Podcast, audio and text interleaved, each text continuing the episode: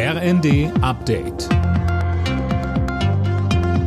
Stündlich neu. Auf den Punkt informiert. Ich bin Silas Quiring. Guten Abend. Die CO2-Kosten sollen künftig zwischen Mietern und Vermietern aufgeteilt werden. Das Bundeskabinett hat heute einen entsprechenden Gesetzentwurf auf den Weg gebracht.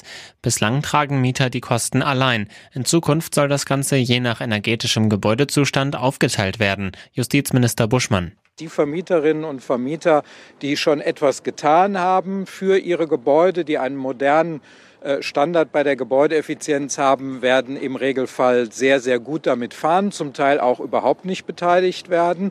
Und diejenigen, die das noch nicht getan haben, haben eben jetzt einen Anreiz, um etwas zu tun. Und die Entlastung bei den Mieterinnen und Mietern ist eben auch eine soziale Komponente.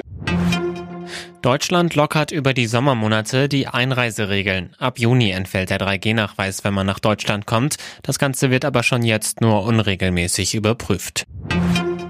Auf den Straßen in Deutschland ist seit dem Nachmittag wieder einiges los, denn viele Menschen wollen über das lange Himmelfahrtswochenende verreisen.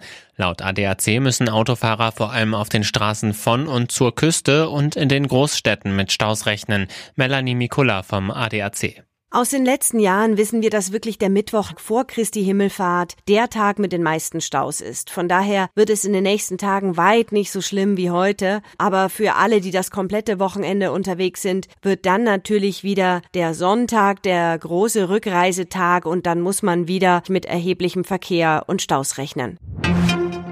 Jeder zehnte Erwerbstätige in Deutschland arbeitet laut Studie der Hans-Böckler-Stiftung suchthaft. Sie arbeiten demnach lange und an mehreren Aufgaben gleichzeitig. Außerdem haben sie im Urlaub ein schlechtes Gewissen. Betroffen sind vor allem Führungskräfte und Selbstständige.